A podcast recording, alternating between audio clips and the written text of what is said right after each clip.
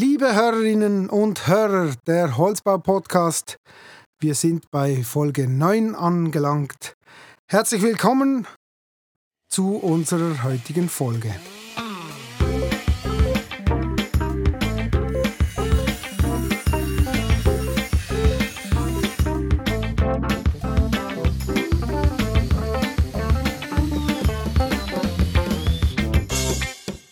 Das Haus des Holzes in Sursee, das ist heute das Thema. Und dafür begrüße ich recht herzlich meinen heutigen Gast, Pirmin Jung. Hallo Sven. Pirmin, das Haus des Holzes ist schon in aller Munde. Vielleicht als Einstiegsfrage, was ist das Haus des Holzes? Das Haus des Holzes wird unser zukünftiges ähm, Bürogebäude sein in Sursee. Also es ist ein Dienstleistungsgebäude plus mit etwa 2400 Quadratmeter Bürofläche plus sieben Wohnungen. Jetzt die Pirmin Jung AG, ähm, ihr seid ja enorm gewach gewachsen. Wie seid ihr organisiert? Also wir sind, äh, es ist so, ich habe vor rund 25 Jahren selber angefangen als Holzbauingenieur und ähm, heute ist so, dass wir in der Schweiz rund 75 Mitarbeitende sind da an vier Standorten. Am meisten sind wir in Rhein, da sind wir rund 50 Leute zusammen. Momentan natürlich viele in Homeoffice und in Deutschland sind es dann nochmal etwa 30 Leute an drei Standorten. Und von der Organisation her möglichst flach. Also ich habe eine Geschäftsleitung, wir sind zu fünft in der Schweiz in der Geschäftsleitung. Wir ähm, schauen voraus, auch strategisch. Die Geschäftsleitung ist auch direkt der Verwaltungsrat. Und dann nachher ähm, arbeiten wir als Projektleiter, auch ähm, Geschäftsleitungsmitglieder sind selber als Projektleiter unterwegs. Also ihr baut jetzt das Haus des Holzes eigentlich, das ist euer Hauptstandort, nehme ich an, eure, eure Hauptzentrale. Warum benötigt, das, benötigt es das jetzt? Seid ihr rein am Anschlag vom Platz her? Ja, es war so, also wir konnten 2003 konnten wir in die Büroräume, wo wir jetzt sind. Und das diese, diese Fläche konnten wir verdoppeln mit der, mit der Zeit und vor zehn Jahren auch selber übernehmen, dass es unseres war. Mit dem konnten wir die Zinsen natürlich ähm, in, in eine Schwesterfirma mitgeben. Das war das Fundament für das jetzige Haus des Projektes. Und in Rhein ist einfach so, das ist verkehrstechnisch nicht optimal gelegen für die Mitarbeitenden. Die möchten heute mit dem ÖV an die Arbeit kommen. Dann waren wir platzmäßig, sind wir ähm, am Anschlag, also inzwischen hat nicht mehr jeder Mitarbeiter, jede Mitarbeiterin selber einen Arbeitsplatz. Wir haben Einzelne, die die Plätze sogar teilen. Und so haben wir 2017 entschieden, dass wir von Rhein weg wollen, an einen Ort, wo Verkehrs, der verkehrstechnisch besser gelegen ist. Und so kamen wir sehr schnell nach Sursee. Sursee ist eine immer mehr Wirtschaftsmetropole, ist im Kanton Luzern und ähm, hatten wir das Gefühl, das wäre richtig. Okay, ich habe es angetönt, äh, das Haus des Holzes ist bereits in aller Munde. Was macht das Gebäude jetzt so speziell? So? Ja, also wir hatten natürlich das Ziel, ähm, oder die Situation war so, dass nach dem Entscheid, dass wir ähm, nach Sursee wollen, war nicht viel später, kam, kam ein Mitarbeiter zu mir und, und sagte, seine Eltern hätten eine Liegenschaft, die sie energetisch sanieren müssten. Und ich habe dann mit ihm auf Google Maps geschaut, wo das ist und habe gesagt, du darfst mit deinen Eltern sprechen. und und das, das hat es dann ergeben. Oder? Also wir konnten die, diese Parzelle von den Eltern meines Mitarbeiters abkaufen. Die haben jetzt auch wieder Wohnungen zurückgekauft, ein Yogastudio, die seine Mutter hatte.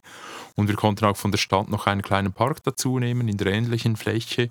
Und das hat jetzt die Fläche gegeben von rund 2000 Quadratmeter, wo wir unser Projekt realisieren können. Und unser Ziel war natürlich klar, ein Holz-Vorzeigeprojekt, mit dem wir aufzeigen möchten, wie wir das Bauen der Zukunft sehen. Das Bauen der Zukunft, ähm, wo wir den ganzen Klimaschutz mit berücksichtigen, aber auch ähm, Arbeitsweise für die Mitarbeitenden und ähm, ja, wie wir uns zukünftig bewegen. Also soll eigentlich schon äh, die Zukunft ein bisschen aufzeigen. Ähm, ihr seid jetzt Bauherr und Planer. Macht schon noch speziell die Situation, oder? Ja, das ist recht speziell, aber es ist auch absolut spannend natürlich. Also ich bin vor allem als Bauherr, ähm, bin ich sehr stark ins Projekt involviert. Es war aber auch ganz toll, wir, wir hatten ja das Ziel, dass wir das Ganze ohne Pläne bearbeiten wollen, sondern nur alles nach VDC Beam. also mit den Modellen arbeiten und auch zusammenarbeiten, Arbeitsform, dass wir miteinander die Planer das Projekt entwickeln, nicht jeder in seinem Bereich, sondern wir miteinander. Und so war es ganz wichtig, dass ich als Bauherr am Anfang schon dabei war und immer mit ähm, die Entscheide direkt entscheiden konnte, dass das Team auch wieder vorwärts arbeiten konnte. Also siehst du es grundsätzlich als Vorteil, eigentlich als, als, ähm, als Bauer und als, als Planer tätig zu sein. Äh, hat, sicher, hat, sicher, auch seine Schwierigkeiten, gehe ich mal davon aus. Oder?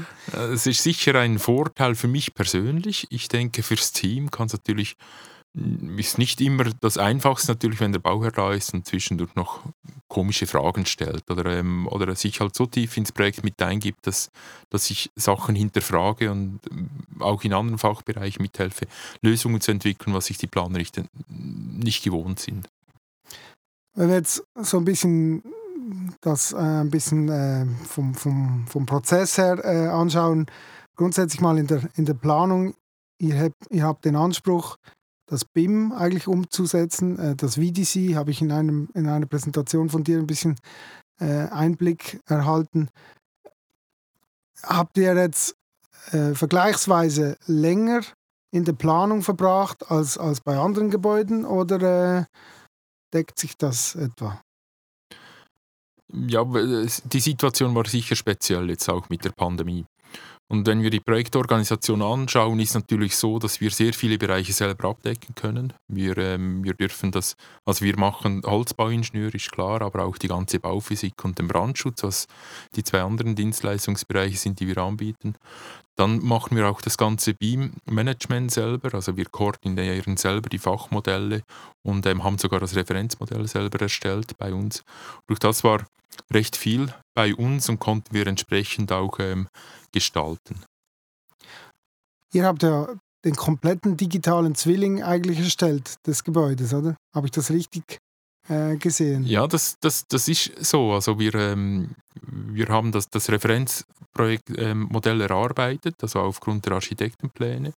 Und ab dem haben dann alle Fachplaner ihre Fachplanermodelle erarbeitet. Es gibt ein Luftdichtigkeitsmodell, ein Brandschutzmodell, ein Schallschutz, ein Akustikmodell und, und, und. Neben der Haustechnik, alles dazugehört, über 30 Fachmodelle haben wir. Die haben wir dann, dann koordiniert zusammen, äh, Mischu, also Schnittstellen oder ähm, Kollisionen geprüft. Das haben wir bei uns in-house gemacht und dann wieder an diesen Workshops bearbeitet.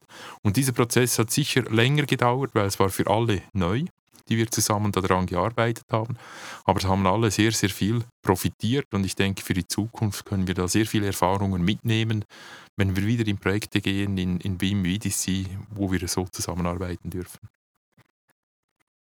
Dann war ja noch speziell, wie du, wie du die, die, also die Unternehmen ausgewählt hast.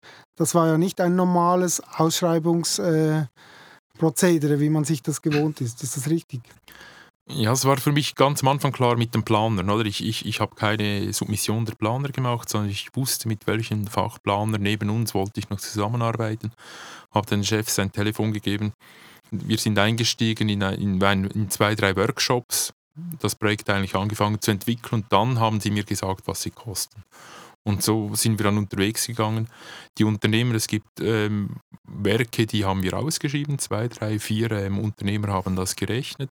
Dann gab es Vergabeverhandlungen, aber es sind ganz einzelne Aufträge, die wir an den kostengünstigsten gingen, sondern das Ziel war für uns, wir wollten Unternehmer, die unser Denken verstehen, die mitentwickeln wollen, die dieses Digitale selber aufnehmen wollen und sich selber weiterbringen wollen. Also es war für jeder die am Schlussfrage, was kannst du im Team uns mitgeben, dass wir auf diesem digitalen Weg fitter werden.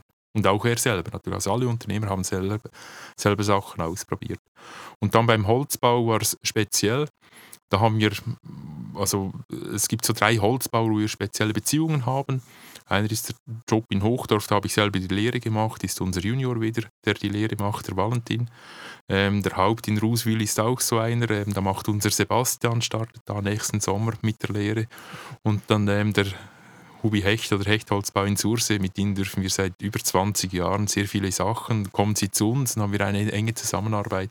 Es war für mich klar, dass sie drei zusammen den Holzbau machen. Habe das auch kommuniziert allen anderen Holzbauern ringsherum. Ähm, es gibt keine Submission. Und das haben alle, haben wir gesagt, hey super, ähm, gibt es nicht eine Preisschlacht, sondern ähm, ja, dass, dass wir diesen Weg gehen.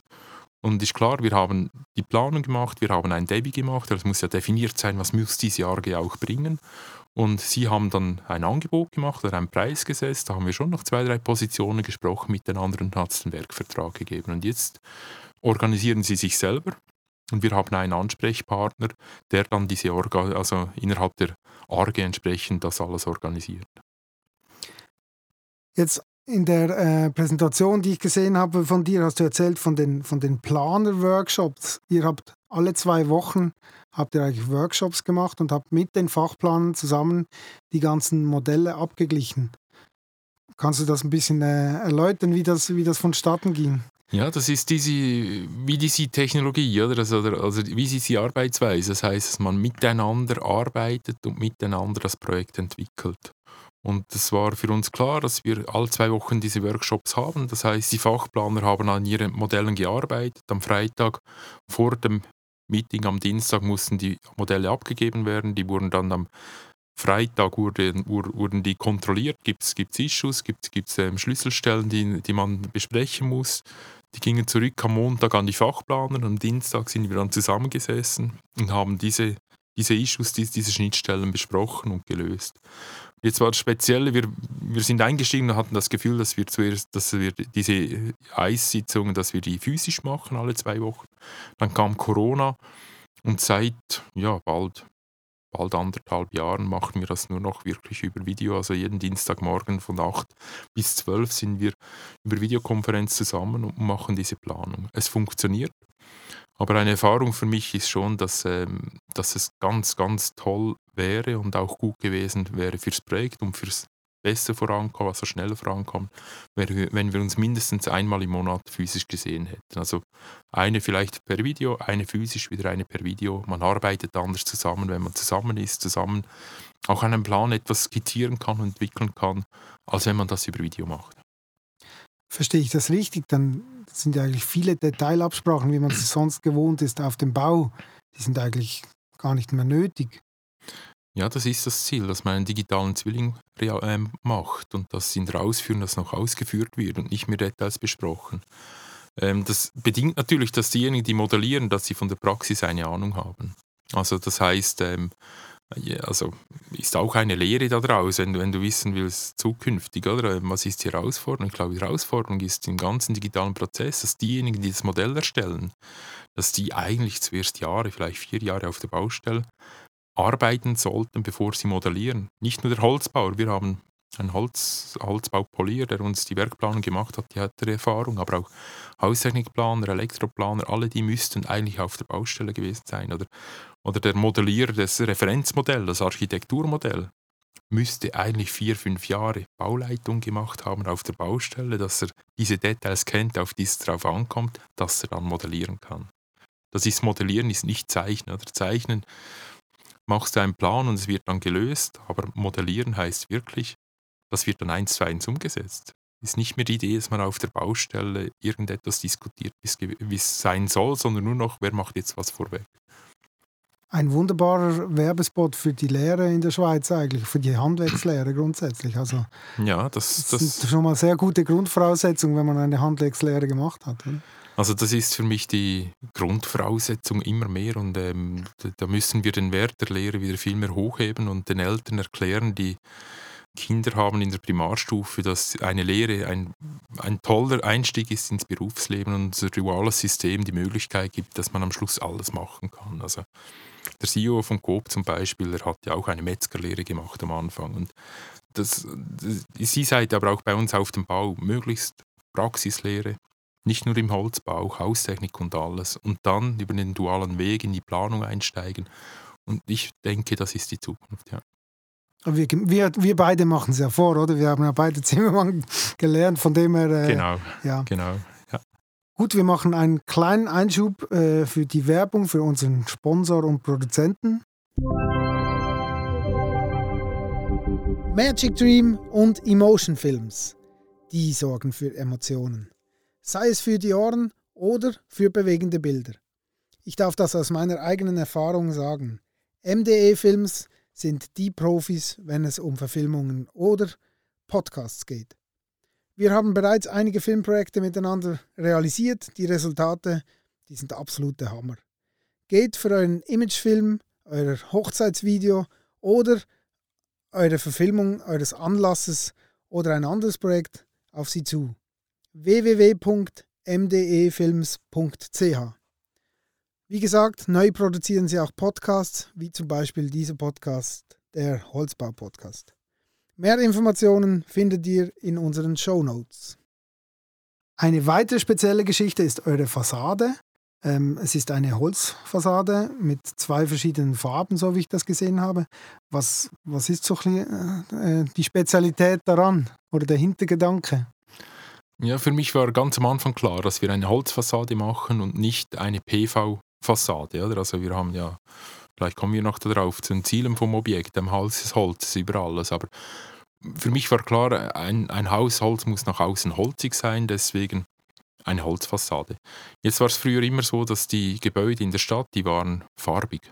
Es gibt kaum ein älteres Haus, das, das roh ist, sondern die sind farbig. Und deswegen war für den Architekten sofort klar, für Marc Siefrig, wenn wir in Surse bauen, müssen wir ein farbiges Objekt bauen. Und dann war die Idee vom Geschichteten ganz, ganz früh kam unsere Metapher, eigentlich möchten wir so wie eine Bretterbeige und so diese Horizontalität, die nimmt auch etwas die Höhe. Darauf möchten wir aufbauen.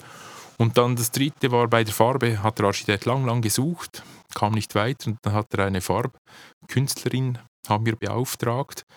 Ähm, und, und sie hat dann sich mit der Farbe auseinandergesetzt, kam auch nicht weiter, ging auf die Baustelle, als der Aushub am Laufen war und dann sah sie plötzlich das trockene Aushubmaterial, diese Socker und das Ocker, das wir jetzt haben, ist eigentlich die Erdfarbe vom Aushub. Und das hat man früher auch gemacht. Man hat mit den Farben gearbeitet, die vor Ort waren. Und das ist eigentlich auch wieder eins zu eins. Wir haben jetzt eigentlich die Farbe, die der Aushub hatte. Und dann das Blaue sollte diese Verzierung sein der Gebäude. Die, reich, die alten Gebäude waren alle reich verziert in der Stadt. Und deswegen dieses Blau, das ist ein Königsblau, das erste synthetisch hergestellte Farbpigment, wurde 1780 oder so in Berlin hergestellt. Und das sind jetzt diese farbigen Balken, die das Gebäude auszeichnen. Ja, ich finde das toll, wenn, wenn, wenn da Grund, oder Hintergedanken da sind, wo man eine Geschichte damit erzählen kann. Das ist wirklich toll. Ähm, ja, du hast es vorhin angesprochen, das Ziel eures, eures Hauses. Ich, ich dachte, wir hätten das schon, indem in du das so gesagt hast, aber ich frage das jetzt trotzdem noch. Was, was, was ist euer Hauptziel mit dem, mit dem Ganzen? Ja, ich, ich habe einleitend gesagt, dass, dass, dass, wir, ähm, dass wir aufzeigen, wie wir meinen, dass man zukünftig bauen soll. Und deswegen war für uns klar, es ist ein Holzhaus. Also ein Holzhaus, Erdgeschoss ist, ähm, äh, Untergeschoss ist betoniert und der Rest ist alles in Holz, auch Liefkern und alles. Und dann nachher sollte es ähm, möglichst rückbaubar sein, das heißt Cradle to Cradle. Oder? Also die Idee ist für mich, in 70 Jahren, folgende Generation können die Bohrmaschine nehmen das Haus auseinandernehmen und mit den einzelnen Stoffen wieder weiterbauen, also sie nicht recyclieren, sondern als Bauprodukt wieder weiterverwenden. Das Ganze sollte ähm, energieeffizient sein, deswegen ähm, zertifizieren wir das nach Minergie P und nach ECO. Und dann Standard nachhaltiges Bauen Schweiz, das sind ja etwa 120 Fragen, die wir da beantworten müssen. Da geht es nicht nur um Bauen, sondern auch um das Projekt im, am Ort und äh, Mobilität und alles. Und da möchten wir den Platin-Standard, das ist eines der ersten Projekte, die überhaupt im Platin ausgezeichnet werden sollen. Also es ist so wirklich in die Zukunft schauen und schauen, was, was ist zukünftig möglich und wie sollten wir zukünftig ähm, wirklich umgehen mit, mit dem Bauen und wie sollten wir die, die, die Umgebung gestalten, dass unsere zukünftigen Generationen auch ein gesichertes Leben haben. Also sehr hohe Ansprüche eigentlich an, an den Bau selber, an die, an die Gebäudehülle oder an, äh, überhaupt an das Gebäude. Jetzt, wenn wir vielleicht noch ein bisschen ins Gebäude reingehen, schlussendlich werdet ihr darin arbeiten. Da waren auch ganz viele Gedanken. Was, wie, wie, wie muss der Mitarbeiter zur Arbeit können? Hast du vorhin schon angesprochen. Ähm, wie arbeitet man in Zukunft? Was, was sind das für Arbeitsplätze? Oder was war, waren da die Gedanken bei euch? Ihr hattet ja, ähm, ja, ich nehme an, ihr habt das mit euren Mitarbeitern zusammen entwickelt. Ja, also Grundsätzlich ein Hauptziel ist natürlich, wir möchten super Arbeitsplätze anbieten. Das Ziel müsste sein, dass der Mitarbeitende, die Mitarbeiterin am Morgen gerne zur Arbeit kommt und am Abend nicht mehr nach Hause will, weil, weil es so gute Arbeitsplätze sind, weil er sich so, so wohl fühlt. Also da investieren wir relativ viel. Und dann ähm, auch unsere Arbeit ist nicht Einzelarbeit, sondern es ist immer Teamarbeit. Also und das ist das, wir hatten am Anfang in Reihen auch so, dass wir immer Städtische hatten, wo wir zusammenstanden, der Coach mit dem Projektleiter Sachen hinterfragt hat. Ähm, inzwischen haben wir den Platz nicht mehr. Und in Sursee werden wir auch wieder Einzelarbeitsplätze gestalten in einem Großraumbüro, aber in Besprechungsboxen, wo wir diese drei Bereiche, die wir anbieten, Brandschutz, ähm, Bauphysik und Tragwerksplanung, dass sie zusammenstehen können, etwas entwickeln, wieder an den Arbeitsplatz gehen. Und so haben wir verschiedene Arten, wie man zusammenarbeiten kann, also in diesen Boxen, aber auch an großen Tischen oder in einem größeren Raum, der auch ausgestattet ist dann mit EDV entsprechend. Ähm, möglichst ein gutes Klima, Arbeitsumfeld, dass die Leute kreativ sein können und ähm, ihre Fähigkeiten ausleben können. Und zum Thema Anreise, ähm, wenn wir vielleicht kurz ins Untergeschoss gehen, wie ich das noch im Kopf habe. Ähm, ihr habt ja ein spezielles Mobilitätskonzept gemacht und habt auch eigentlich äh, unten sehr viele Veloparkplätze und, und Garderoben. Kannst du da noch was dazu sagen? Ja, es ist, ähm, eigentlich hätten wir 58 Parkplätze bauen müssen, da nach örtlichen Bauvorgaben. Ähm, wir wollen nach SMBS Platin zertifizieren, wie ich es gesagt habe, und die geben die Vorgabe, dass wir viel weniger Parkplätze bauen dürfen. Und deswegen konnten wir mit einem Mobilitätskonzept die, die Behörde überzeugen, dass wir jetzt nur 28 PW-Parkplätze bauen, dafür etwa 48 Veloparkplätze ähm, die Idee, dass das möglichst viel mit dem Ra Fahrrad kommen an die Arbeit und ähm, wir haben im Umfeld etwa 1200 Parkplätze in Tiefgaragen im Umfeld von 500 Metern. Durch das war es dann möglich, bei der Stadt da durchzukommen mit diesem Konzept. Und die Idee ist schon, dass die Leute mit dem Velo oder zu Fuß kommen können. Wir haben eine Garderobe im Untergeschoss.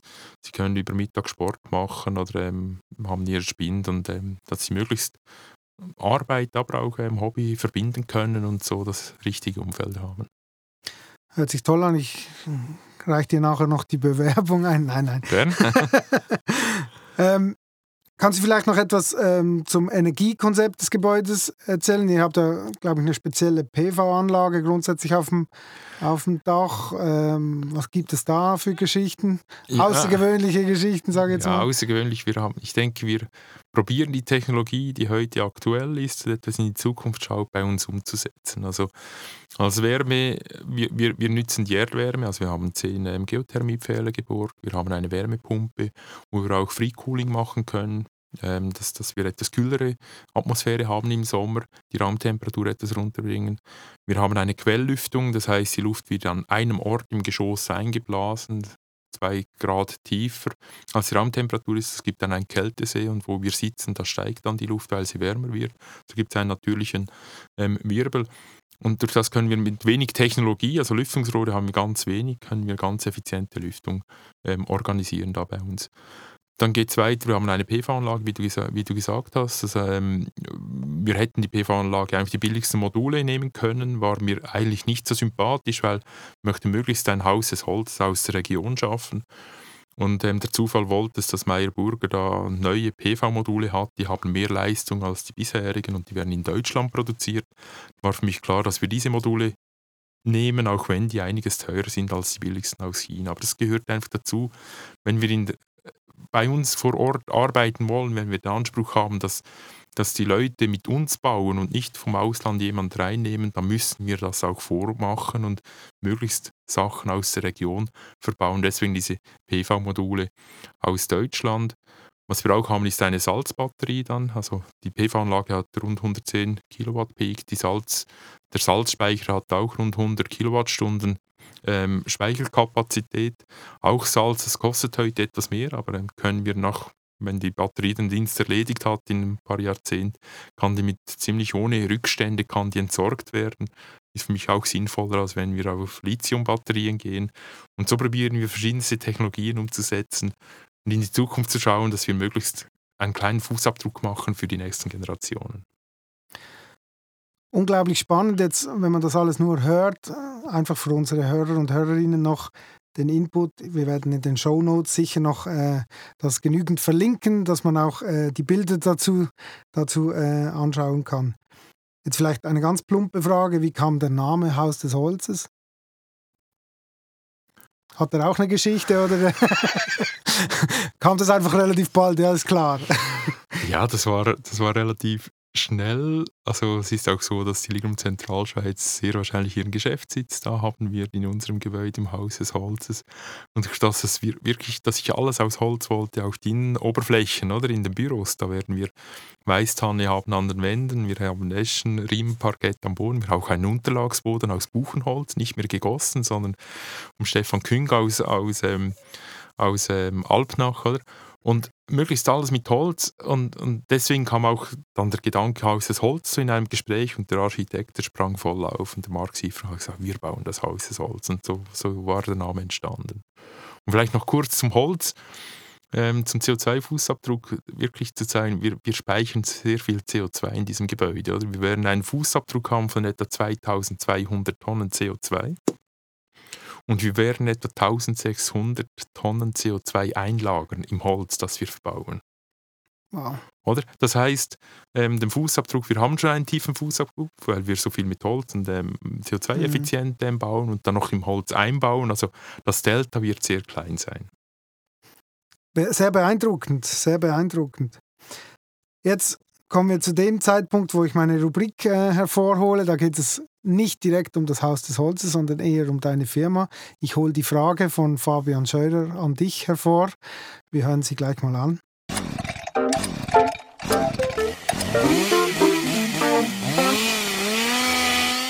Ähm, was ich extrem spannend fände, vom Pyramid zu erfahren, ist, wie man so ein Beratungs- und Ingenieurbüro skaliert, weil da stehen wir natürlich an. Wir, wir, es hört sich leicht an, wir machen alles digital und da kann man doch eigentlich nur ein paar neue Computer kaufen und die rechnen dann schneller. Der Trick ist allerdings, die eigentliche Arbeit findet find natürlich in irgendwelchen Köpfen statt, die man mhm. ähm, sich mühsam ziehen muss äh, oder finden muss oder, oder heranziehen muss. Weil, wie gesagt, wir wissen ja noch nicht mal eine vernünftige Berufsbezeichnung für das, was wir machen. Also es gibt auch keinen Studiengang, wo Dann man einfach anrufen kann. Kannst du auch keine Stellenausschreibung machen, ja, weil du nicht weißt, wen du suchst. also, liebe, lieber Fabian, also es war ja nicht so, dass ich mal das Ziel hätte, dass ich ein Ingenieurbüro habe mit 20 Mitarbeitern oder einigen mehr. Ich, als ich gestartet war, hatte ich Mitarbeiter, ein, zwei, und sah dann bald, dass das dass ich lieber selber arbeite. Und da war ich dann zwei Jahre so unterwegs und spürte irgendwann, dass es nicht geht und musste wieder Mitarbeitende anstellen, weil es ging nicht alles. Und, so hat sich das alles entwickelt. Also Mitarbeitende kamen dazu, was sicher ein zentrales war, weil die Leistung Holzbauingenieur gab es zu jener Zeit noch nicht so viel. Das heißt, ich hatte meine Idee, wie ich Projekte bearbeitet haben möchte und habe die Mitarbeitenden sehr, sehr eng betreut die ersten Jahre, also sehr eng gecoacht. Und dieses Coaching, das ist etwas, was heute noch läuft. Also ein, ein junger Projektleiter, ein Praktikant, eine Praktikantin startet bei uns und hat einen Coach, ihre, Co ihre Coachin und, und, und wird sehr eng betreut am Anfang, aber immer mehr gibt man, ähm, laufen dann die Mitarbeitenden selber. Und auch, auch Mitarbeiter, die zehn Jahre bei uns sind, die haben ihren Coach, Projektcoach in einzelnen Projekten. Da werden von Zeit zu Zeit Details ähm, besprochen oder zurückgefragt. Es kommen Dokumente auf den Tisch fürs Vier-Augen-Prinzip. Und das ist etwas Zentrales. Und das Zweite ist noch, wir, ähm, als ich dann nicht mehr selber coachen konnte, alle, weil es so viele Leute waren, irgendwann 15 Leute waren es, da habe ich zwei Mitarbeiter nachgenommen und zwei Jahre später wollten die uns haben die uns verlassen. Und da kam die Frage von Mitarbeitern, du, und jetzt sind wir alleine, das Wissen ist weg. Und da haben wir 2009 in ein Wissensmanagement investiert, mein Projekt aufgeleistet, kamen bald darauf, dass wir ein Intranet brauchen, haben ein Intranet aufgebaut, wo wir jetzt ähm, ein eigenes Wiki haben, alle Vorlagen da drauf. Ähm, wir teilen das Wissen, ein Blog, also werden täglich viele Blogs geschrieben, die können wir kommentieren, wie auf Facebook, Instagram und so weiter. Und, und das ist das Zentrale, dieses Wissen teilen. Also jedes ist ein Teil des Ganzen und Heute bin ich überzeugt, wenn, wenn Leute uns verlassen, das Wissen, die Erfahrungen sind in, in, in der Firma und das macht das Ganze so reich. Und und das war so ein zweites, oder? Also das Coaching zuerst und das Intranet, ähm, dass wir so miteinander arbeiten können und, und entsprechend die, die Projekte vorwärts bringen. Das ist aber spezifisch Fach- und, und, und Wissensmanagement. Wie, wie ist das dann mit der Führung, mit der Führungsstruktur? Ja, ist klar, die haben wir auch angepasst. Ich hatte das Glück, dass ich 2002, also nach etwa sechs, sieben Jahren, einen Kollegen kennenlernte und der hat mich gecoacht die letzten 20 Jahre. Peter Sträßle. Und da waren wir jedes Jahr für zwei Tage in einer Klausur jährlich und haben gesagt, er hat nur gefragt, er hat nicht gesagt, mach das so oder so, sondern hat nur gefragt und da haben wir zusammen Ideen entwickelt, beschlossen. 50 Prozent davon wurde umgesetzt, 50 Prozent wieder auf die Halde. Man kann nicht alles, man muss offen sein, sich anzupassen. Und so kam dann auch, dass wir Leute nachnehmen, eine Geschäftsleitung aufbauen. Vor fünf Jahren war ich dann drei Monate in Kanada und die Geschäftsleitung hat alles selber gemacht. Das hat wunderbar funktioniert, hat mir gezeigt, mich braucht sie gar nicht mehr. Ähm, und ich denke jetzt mehr voraus, so strategisch, ähm, bin bei einzelnen Projekten noch dabei und ähm, kann vor allem jetzt unser Haus des Holzes bearbeiten. Toll, aber braucht schon auch von dir den Effort, um, um da eigentlich ähm, das so aufzugleisen. Das ist, also es ist nicht so, dass das einfach automatisch geht. Es Nein, benötigt es, schon auch äh, ja, es, Einsatz. Ja, es, es, es braucht sicher Einsatz. Und vielleicht, was auch noch ist, oder wie gesagt, ich habe einleitend gesagt zu dieser Frage, ich hatte nie ein Ziel von einer Größe. Das Ziel war immer, dass wir glückliche Bauherren haben, dass wir super Projekte machen. Und ähm, ja, das, das, war, das war so, wie wir vorwärts gehen, oder? Und, und, ähm, und ist klar, da, da muss man ähm, Leute wieder begeistern. Das können alle. Also können sehr viele. Wir haben so super Leute, die da, die da miteinander am, am Karren ziehen. Finde ich sehr spannend. Das, ist, das deckt sich genau mit der Aussage von Pius Renkle. Der hat nämlich genau dasselbe gesagt. Er hat auch gesagt, er hat kein Ziel, irgendwie die Firmengröße in diese Richtung zu entwickeln, sondern es geht darum, eigentlich gute Arbeit zu leisten und diese und, und, und äh, zufriedene Bauherren, äh, gute Projekte zu machen, etc. Genau. Und noch etwas Zentrales habe ich bisher nicht gesagt, ist, für, für, uns gab es nie eine, ein Größenziel oder ein Größenlimit, sondern ich und mit mir auch in der Geschäftsleitung haben wir immer gesagt, uns muss es wohl sein. Mir muss es als Pirmin Jung wohl sein mit der Firma, es muss lebenswert sein, ich muss Freude haben, ich muss die Gewissheit haben, dass die Projekte gut machen, die wir haben, dass die Architekten gerne mit uns zusammenarbeiten, dass, dass die Bauherren froh, also, zufrieden sind mit dem, was sie kriegen aus unserer Arbeit. Und wenn das so ist, ist es eigentlich egal, wie viele Leute das du hast. Also wenn es den Leuten wohl ist. Und das ist so unsere Größendefinition. Oder? Uns muss es wohl sein. Zuerst im Kopf und dann auch den Mitarbeitenden. Das bestimmt die Größe. Ja. Tolle Aussagen. Danke vielmals, Pirmin. Und jetzt möchte ich dich gerne bitten, noch eine Frage äh, zu stellen an unseren nächsten Gast. Das wird Reto Schneider sein von der Firma Woodness. Du kennst ihn. Ähm, was würdest du gerne von ihm wissen? Ja, lieber Reto, wir dürfen zusammen in der Liga Zentralschweiz zusammenarbeiten, im Ausschuss und im Vorstand. Ich weiß, dass du viel international unterwegs bist. Ich bin überzeugt, dass wir mit dem Holz, mit dem Schaff mit Holz in der Schweiz äh, weltweit in einer Vorreiterrolle sind. Jetzt weiß ich auch, dass du international sehr viel unterwegs bist und ich möchte dich fragen, wie schätzt du das ein? Was geht weltweit mit dem Holzbau? Und vor allem, wie können wir aus der Schweiz mit unserem Know-how, das wir haben, mithelfen, diesen Holzbau weit, weltweit zu entwickeln und daran zu partizipieren, wir aus der kleinen Schweiz? Vielen Dank dafür, werde ich ihm gerne stellen. Das wird auch äh, ein bisschen unser, unser Hauptthema sein mit Reto, die ganze internationale Geschichte. Da freue ich mich drauf. Die Folge mit Reto wird die Folge 10 sein unseres Podcasts. Ähm, danach werden wir eine Sonderfolge machen, äh, liebe Hörerinnen und Hörer. Wenn ihr Fragen an mich, an den Holzbau-Podcast habt, dann sendet sie mir unter info.holzbaupodcast.ch oder über die Homepage holzbaupodcast.ch. Stellt uns Fragen, zum Podcast, zu mir als Person, zu den Themen. Wenn ihr Inputs habt, zu Gästen, wie auch immer, stellt sie mir und wir werden diese in unserer Sonderfolge nach der Folge 10 ähm, eine Woche später behandeln. Pirmin, vielen herzlichen Dank für das spannende Gespräch und äh, weiterhin viel Erfolg und einen sehr guten Abschluss mit eurem Haus des Holzes. Danke vielmals, Ben.